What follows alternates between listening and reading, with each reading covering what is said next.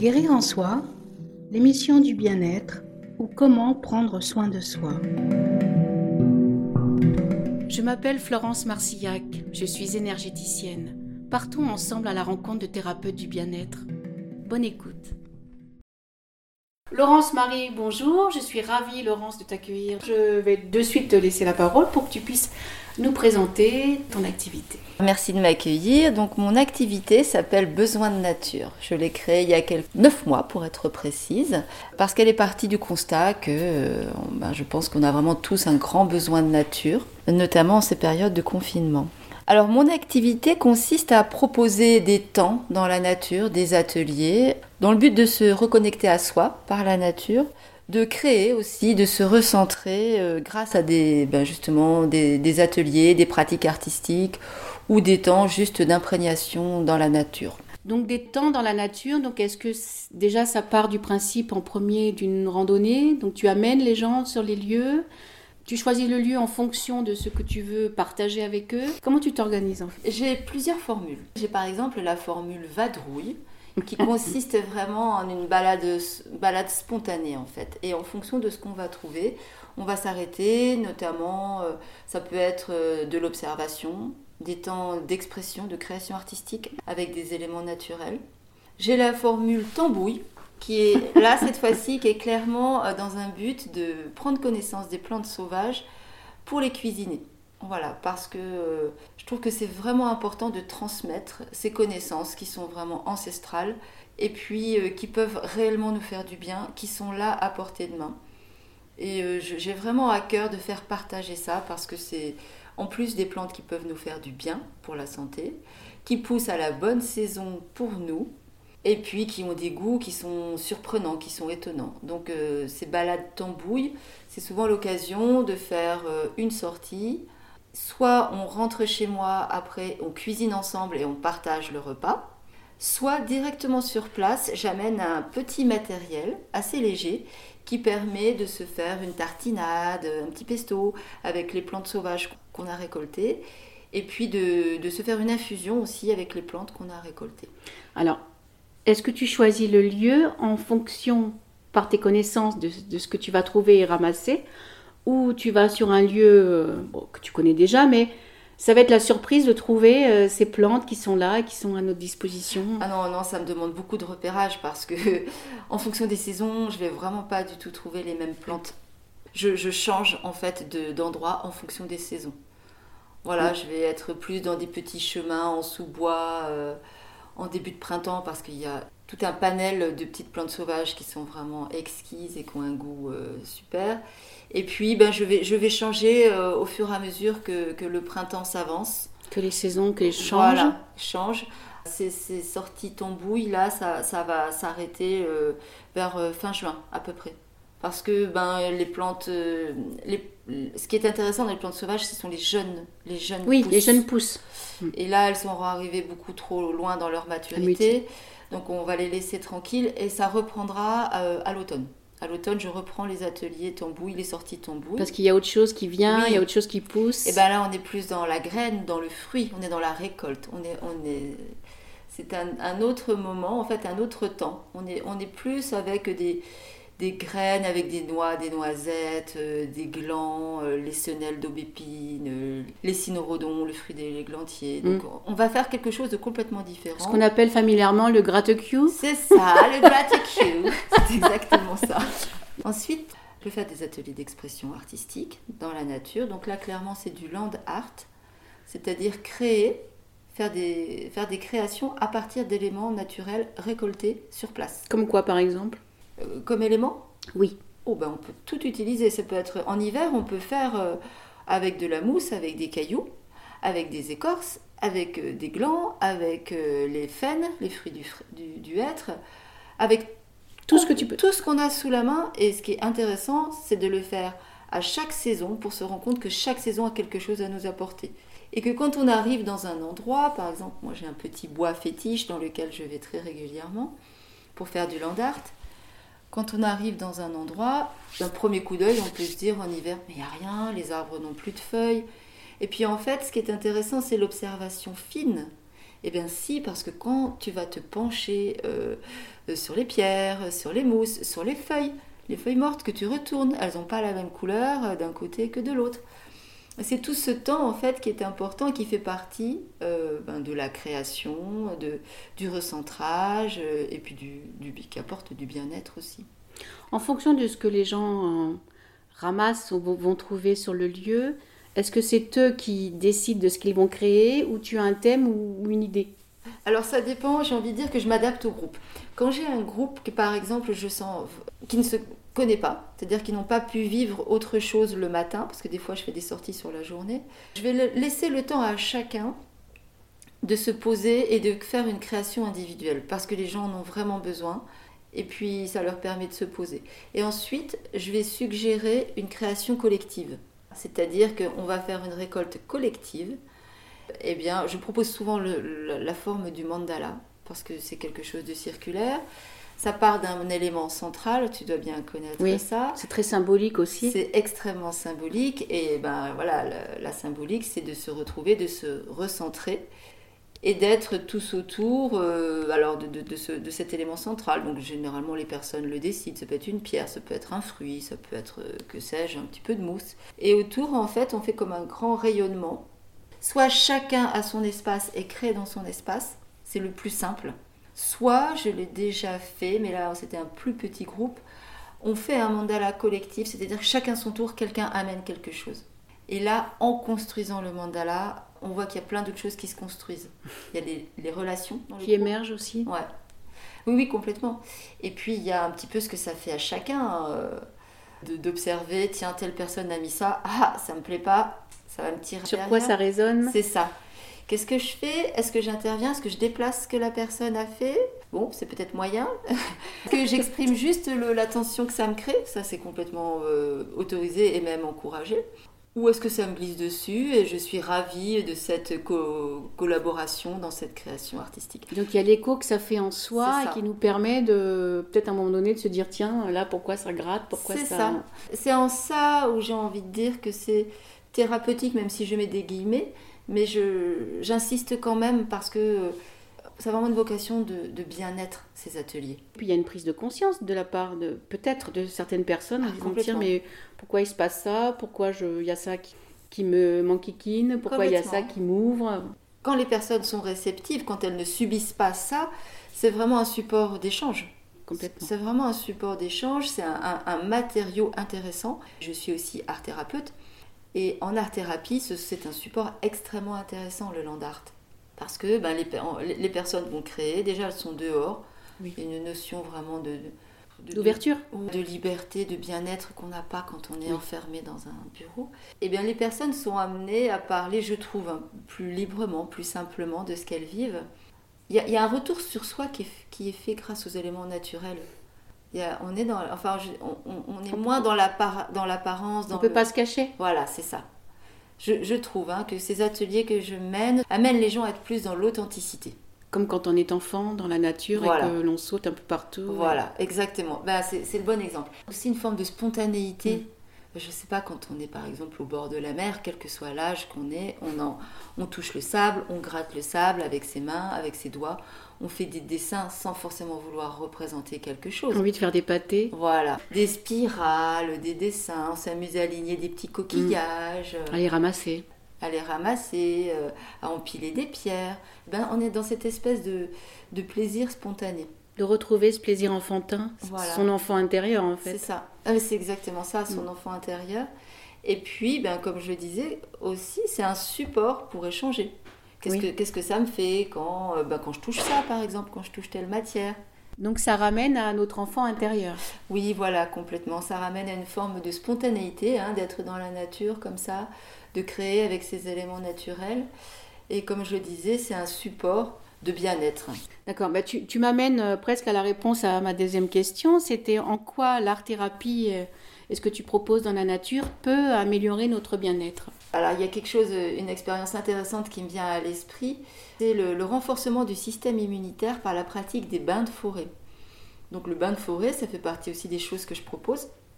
Ça vient du Japon, mais je pense que initialement tout le monde a toujours fait ça. Hein. Je Ça a été nommé au Japon comme étant le Shinrin Yoku, qui consiste euh, vraiment à amener des gens dans une forêt, dans, une véritable, dans un véritable but de bien-être, de restaurer le bien-être.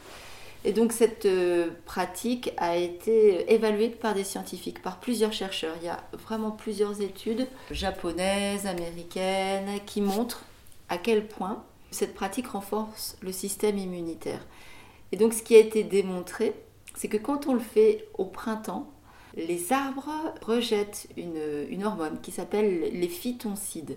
Les phytoncides, en fait, ce sont, des, sont voilà, ces hormones qui vont être rejetées dans le but de lutter contre des attaques de bactéries ou d'insectes ou de champignons. D'accord. Voilà, c'est vraiment euh, une manière de, que l'arbre a de se protéger. De se défendre. Oui, voilà. Eh bien, nous, quand on se promène dans la forêt, on bénéficie de ça. Et donc, ça a été mesuré, acté scientifiquement, avant un bain de forêt et après, que euh, notre système immunitaire est renforcé. Donc c'est merveilleux. C'est incroyable. Parce qu'en plus, ça fait réellement du bien. Donc par, parmi tout ce qui a été démontré aussi lors de ces études, il y a le fait que ça fait diminuer la pression artérielle. Mais ça, je pense qu'on n'a pas trop besoin d'études pour ça. On a tous expérimenté. On le ressent? Oui. Bah, que quand on va marcher dans un bois, dans une forêt, qu'on s'assoit, on est de suite plus tranquille. Oui, cet apaisement en fait, ce sentiment d'être euh, dans la sérénité. Ça, ça apaise d'être au contact du sol, au contact de la mousse, donc ça diminue la pression artérielle. Ça augmente aussi les, la sérotonine et les endorphines. Donc ça, ça participe à une meilleure humeur aussi. Oui. Est-ce que ça peut agir aussi sur le sommeil par exemple? Oui. Ça agit sur le sommeil, ça agit sur le stress, sur la pression artérielle, sur le système immunitaire, sur les capacités respiratoires, sur la concentration on a vraiment tous un grand intérêt à aller se promener en forêt. On peut le faire tout seul. Moi, je, propose cet encadrement parce que j'ai toute une démarche que, tout le monde n'a pas forcément, mais je veux dire déjà tout seul, euh, on a besoin de personne pour aller se mettre dans la forêt, au pied d'un arbre, choisir son arbre, l'enlacer très fort, poser son front sur le tronc, et puis juste accueillir. Être réceptif. Ouais, accueillir le bien que ça fait il y a une réelle énergie, il y, a, vraiment quelque chose qui se passe. Il y a un partage, ouais. j'ai envie de dire. Pour l'avoir fait quelquefois, euh, d'autant plus en conscience, en sachant que certaines forêts, mais même toutes, hein, sont des lieux sacrés, avec toute la symbolique que ça représente derrière, c'est un échange aussi. Et donc pour ça, c'est vraiment important d'être euh, dans l'accueil. Parce qu'il y a certaines personnes qui ont peur du ridicule, qui se disent oh là là, euh, si jamais on voit. Du coup, c'est l'intérêt des bonnes forêts de le faire en collectif. C'est ce que j'allais te dire. Comme tout le monde fait pareil. Voilà. En fait, on sera pas ridicule. Alors ça dure un quart de seconde, puis après, bon. Il y a toute une approche aussi, toute une démarche. Hein. J'amène ça quand même, le, le, fait d'aller rencontrer l'arbre. On ne fait pas ça directement comme ça en arrivant. Il y a, il y a toute une approche, toute une démarche qui me paraissent importantes. Donc là, pour en revenir à ta question, en quoi c'est bon pour la santé? Pour le bien-être, oui. Pour le bien-être, le, bain de forêt, clairement, euh, sur mon site internet, sur mon blog, j'ai mis un petit onglet euh, bain de forêt, justement, et je, je relaye un petit peu ces, ces études. En parlant de forêt, est-ce que tu as senti une différence suivant les essences? Si c'est des hêtres, si c'est des chênes, est-ce qu'il y a une... Alors je ne sais pas si on peut dire une atmosphère, mais c'est au-delà de ça différentes suivant ce qu'il y a les arbres de la ah forêt. Alors c'est complètement personnel là pour le coup. Oui. C'est vraiment euh, empirique hein, ce que je vais te dire. Ça n'a pas, c'est pas du tout une vérité absolue, mais pour moi. C'est la tienne. C'est juste mon expérience, c'est mon ressenti en fait. Pour moi, oui, clairement. C'est pas la même chose. Déjà, c'est pas la même chose en fonction de la saison à laquelle je le fais, et c'est pas la même chose si je fais ça sur l'Aubrac euh, autour d'un d'un être euh, très gros ou d'un être au contraire un peu plus rabougri qui a dû lutter euh, contre le froid. Je vais avoir une expérience différente avec un noyer ou avec un chêne. J'ai quand même une attirance pour, pour ces arbres-là, pour, pour les feuillus. J'adore la solidité du frêne. J'aime l'accueil du être. Pour moi, il représente vraiment la douceur. Le frêne, c'est pour moi la robustesse je le sens accueillant. Alors le chêne, c'est l'ancrage. Alors là, ouais, pour le coup, j'adore aller embrasser des chênes. Et la lisier ce qu'on appelle en patois euh, chez nous le drélier, qui est sur l'aubrac. C'est ces arbres où les feuilles brillent un peu dessous. Ah oui. Suivant comme le, le vent tourne, il y en a beaucoup sur les trucs blanc. justement. Oui, c'est beau. Oui, c'est très beau. Mais je les trouve souvent assez petits. Et, euh, moi, j'ai envie d'embrasser des arbres qui sont solides. j'ai envie d'être, euh, d'avoir vraiment la sensation de pas réussir à faire le tour, Oui. d'être, D'être protégé. d'être protégée et pleine à la fois. Mm. Donc les petits arbres, désolée pour vous les petits Bon, ils vont arbres. pousser, ils vont pousser ces arbres. Voilà, mais vous m'attirez beaucoup, moi. Je suis désolée. comprends. Mais je suis, je suis vraiment attirée par les frênes, par le hêtre. Le hêtre m'attire beaucoup. Le chêne, c'est comme si j'allais voir un papy euh, auquel je peux tout Ou un, un grand bûcheron gaillard. Voilà, ou un sage. voilà. Ou un sage aussi. Mais Ouais. l'un n'empêche pas l'autre. Ça peut être un grand bûcheron gaillard et sage. Bien sûr. En termes de, de, de bénéfices pour la santé, parmi les, les autres euh, ateliers que je propose, j'en ai déjà un petit peu parlé, il y a les ateliers de cuisine sauvage. Alors qui font vraiment du bien pour la santé, tout simplement parce que, euh, comme je, je- je l'évoquais tout à l'heure, les plantes qui poussent à une saison précise ont un effet bénéfique pour nous. Et c'est important pour nous d'observer ça et d'être dans le respect d'une saisonnalité. Dans, Le- cet, dans cet accueil aussi? Oui, bien sûr. Alors, le printemps est vraiment la, la saison euh, la, la plus... C'est le renouveau. Tout, Oui. tout commence à repousser et donc on a des, bah, les plantes les plus connues, les orties, le Oui. pissenlit, le plantain, la lierre. Après, bon, enfin, il y en a plein. Je- Le lierre terrestre, l'ail des ours. Oui. C'est la, la pleine période en ce moment. Mais ces plantes, en fait, ont un réel effet sur notre santé. On sort de l'hiver où on a mangé euh, plus de légumes racines, plus de, de soupe, peut-être plus de choses grasses aussi, pour se faire du bien, Des féculents. des féculents. Eh bien, quand arrive le printemps, notre corps a besoin aussi qu'on le qu'on lui fasse une petite purge, une petite détox. Qu'on le nettoie. Voilà, donc les plantes qui vont pousser au printemps sont vraiment les plantes les plus recommandées pour ça. Le pissenlit, vraiment la plante reine pour ça. C'est très diurétique, donc ça va vraiment faciliter un nettoyage du corps. Et je fais plein de moulinets avec les bras pour montrer, oui, vous n'avez pas l'image, mais moi j'adore parce que je vois les moulinets, c'est génial. pour montrer euh, L'action. l'action, le fait que ça circule dans notre corps. Euh, L'ail des ours est, un, est une plante qui est vraiment très bonne pour enlever tous les métaux lourds qu'on a dans notre corps, qui est très riche en vitamine C, Oui, qui est très bonne d'ailleurs. qui est très bonne et qui s'appelle ail des ours parce que c'est la plante que les ours vont consommer à la sortie de l'hiver. Eux aussi, ils ont, Ils ont tout compris eux aussi. Hein. Initialement, bien sûr, euh, on a, on a l'ortie, extrêmement riche en minéraux, en protéines, qui est vraiment bonne en ce moment. Alors il y a deux variétés d'orties. Il y a celle où la blanche, ce qu'on appelle avec les petites euh, Alors, fleurs. pas, c'est pas une ortie. C'est pas une ortie. Non, Alors je un ne connais lamier. rien. Mais ça se consomme aussi. C'est un lamier blanc et ça se consomme aussi. Parmi, qu'est-ce que, oui, parmi ces plantes-là, déjà, euh, bah, le pissenlit, on mange tout, la racine, la fleur, la feuille. Alors il y a ces petites. euh, alors j'ai pas les mots parce que je que, que l'on trouve sur les, sur les murets qui des- Ah, les nombrils de Vénus. Oui c'est mignon on dirait les Mm. oreilles de Shrek mais c'est pas Ah, ça. oui, ça c'est très bon. Petite plante En salade. c'est très bon. Ouais, ouais, ouais, effectivement, c'est c'est des plantes un peu comme de l'aloe vera, quoi, qui- c'est des petites plantes grasses qui sont fraîches. Oui. Qui sont vraiment très très, Très étonnant comme Ouais. goût. Ah, Il y a le lierre terrestre aussi, l'aquilée millefeuille qu'on peut rajouter dans les salades. Il y a la mâche qui Oui. est vraiment émolliente et qui est très bonne hein, au niveau du émolliente. Elle va vraiment adoucir le, le système digestif. Il y a ce qu'on appelle aussi euh, le responchou. Ah oui. Tu sais cette espèce de pointe euh, un peu un peu amère d'ailleurs. Ouais, c'est les asperges sauvages, donc ça vient de la plante qui s'appelle le tamier. Et donc cette plante-là, elle est, on peut la consommer euh, toute jeune. Ça c'est intéressant. Il y a plein de plantes au printemps, au printemps qu'on peut consommer jeune et qui ensuite deviennent vraiment pas bonnes, D'accord oui c'est presque trop. toxiques. Oui. Ouais. Ah oui. Ah oui, il faut faire attention, mais elle- de toute façon, spontanément, on n'a plus envie de la manger quand elle a plus cette crosse, cette espèce d'asperge sauvage. Ça aussi, c'est très diurétique, donc c'est très bon pour la santé. Donc je vais m'arrêter là pour les plantes sauvages parce que je pourrais en parler, je pense, beaucoup plus. Laurence, on arrive bientôt au terme de, Oui. de ton émission et de notre émission. Je pourrais aussi, euh, comme nos éditeurs, t'entendre pendant des heures parce que le, le sujet et les sujets sont absolument très intéressants. merci. Je vais donc, euh, Laurence, te poser euh, ma dernière question qui me touche, hein, puisque elle concerne le titre de cette émission. Qu'évoque pour toi guérir en soi? Alors pour moi, guérir en soi, la première chose qui vient, c'est euh, C'est l'écoute de soi.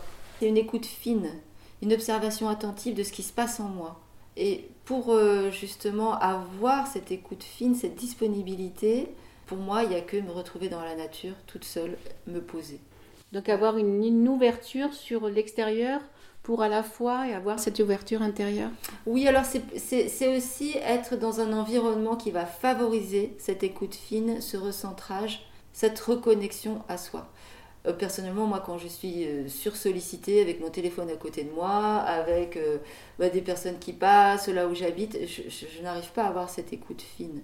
J'ai vraiment besoin de, de, m'isoler et, de, et d'être dans l'accueil de ce qui se passe en moi. D'être ancré. Ouais, et donc pour moi, guérir en soi, ça commence par ça, par une forme de, de réception à ce qui se passe à l'intérieur de moi. Mm. Et c'est pas toujours si simple. Non, c'est pas du tout évident. Non, non, c'est vrai. C'est pas toujours si simple. Encore une fois, là, c'est vraiment mon, partage et mon expérience. C'est que ben, des fois, mon mental est trop puissant et les pensées sont trop présentes pour que je sois dans une écoute euh, vraiment sensible de ce qui se passe en moi. Alors, est-ce qu'on peut conseiller une pratique régulière, comme un peu les euh, gens qui font de la méditation ou des mantras ou euh, peut-être essayer d'abord quelque, déjà de conscientiser, de, rentrer à l'intérieur de soi et peut-être que chaque jour, chaque jour aidant, on peut éventuellement être de plus en plus euh, ouais. en temps. Conseiller, moi, je, c'est peut-être pas trop le mot que je choisirais, mais en tout cas, je, je proposerais aux personnes, euh, c'est vraiment une proposition, par exemple, de faire justement un mandala avec des éléments naturels. C'est quelque chose d'extrêmement simple tu choisis euh, un caillou, peu importe, une chose, euh, un élément central que tu vas poser à un endroit sur un fond qui est à peu près uni. Oui. Et ensuite, tu vas disposer de manière symétrique autour de, de ton élément central d'autres éléments. Et tu vas t'appliquer à ça. Mais vraiment, j'insiste vraiment, s'appliquer. Être dans une intention une intention de créer quelque chose et aussi d'être en lien avec toi et avec la nature, complètement présent à ce que tu à fais. Ce que tu fais. Ça, pour moi, c'est une pratique qui me permet euh, d'être euh, dans le moment présent? Ouais, et connecté à moi, à ce que je vis finement. À ce que tu ressens. Ouais, à ce que je ressens à l'intérieur. Donc pour moi, guérir en soi, oui, ça, ça, ça partirait de là. D'être dans l'accueil, l'écoute de, de ce qui se passe en moi et d'être dans une reliance aussi. Et puis donc eh ben, d'accueillir aussi, euh, quand c'est chaotique à l'intérieur de moi, eh ben, oui, je l'accueille. C'est pas toujours simple. Et Pour moi, il y a d'abord autre chose. Oui, j'essaye d'abord d'être dans l'accueil pour ensuite pouvoir accepter. Oui, c'est l'étape d'après. En voilà, ouais. Mais en tout cas, j'ai constaté ça que quand je suis dans l'accueil de ben, d'émotions qui vont être fortes, de, de, pensées qui vont parasiter, de j'employais le terme de chaos, ça peut arriver des fois qu'on soit vraiment dans des périodes pas bien, c'est un petit peu un volcan. Où tout se bouscule. voilà. Et ben voilà, moi pour moi, s'asseoir dans, s'asseoir dans un endroit, ça pas forcément une forêt, mais dans, ça peut être dans notre jardin, poser les mains sur la terre, accueillir tout ça, souffler, respirer. respirer. Être dans l'instant euh, présent.